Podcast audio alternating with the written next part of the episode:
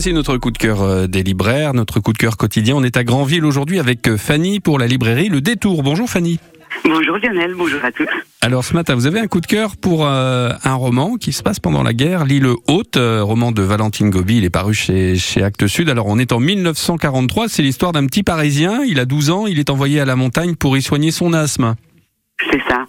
Alors, il s'appelle Vadim, on est en 1943, il est parisien, il s'appelle Vadim Pavlevitch, je crois, et, et donc euh, il est envoyé à la montagne. Alors il est envoyé à la montagne effectivement parce qu'il est asthmatique, pas seulement, vous l'aurez compris, hein, oui. avec son nom, voilà. Et, et, et voilà. Et, mais, mais, vraiment au départ, enfin, il est vraiment asthmatique. C'est pas, c'est pas seulement euh, l'expression euh, on l'envoie à la montagne. Euh, il est vraiment asthmatique. Son père est obligé de transférer son atelier de, de cordonnier dans l'appartement qu'ils habitent, et donc là, il peut vraiment plus respirer. Donc ses parents trouvent ce subterfuge, ils l'envoient à la montagne dans une famille qui va l'accueillir. Vadim va devenir Vincent, Vincent Dorcel. Et on va suivre Vincent pendant huit mois, presque une année. C'est un roman initiatique. Hein. Ouais. On va le suivre pendant huit mois euh, dans la montagne où il découvre tout. Il découvre la vie. Il a 12 ans, donc c'est vraiment un moment charnière. Et puis euh, voilà, il, il, c'est vraiment une belle découverte de la vie. Valentine Gobi a une écriture magnifique. Alors peut-être que certains l'ont déjà lu avec euh, Kinder Zimmer, qui était un très très beau roman qui se passait en concentration. Euh, mais elle a une très très belle écriture, vraiment.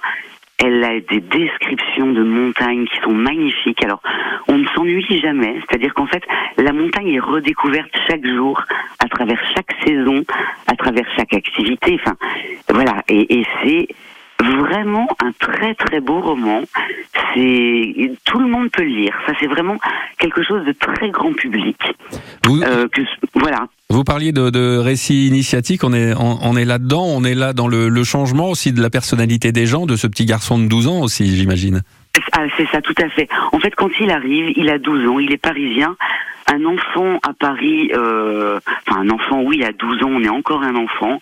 Euh, eh ben, ça travaille pas encore. Ça, peut aider un peu ses parents, ça, voilà.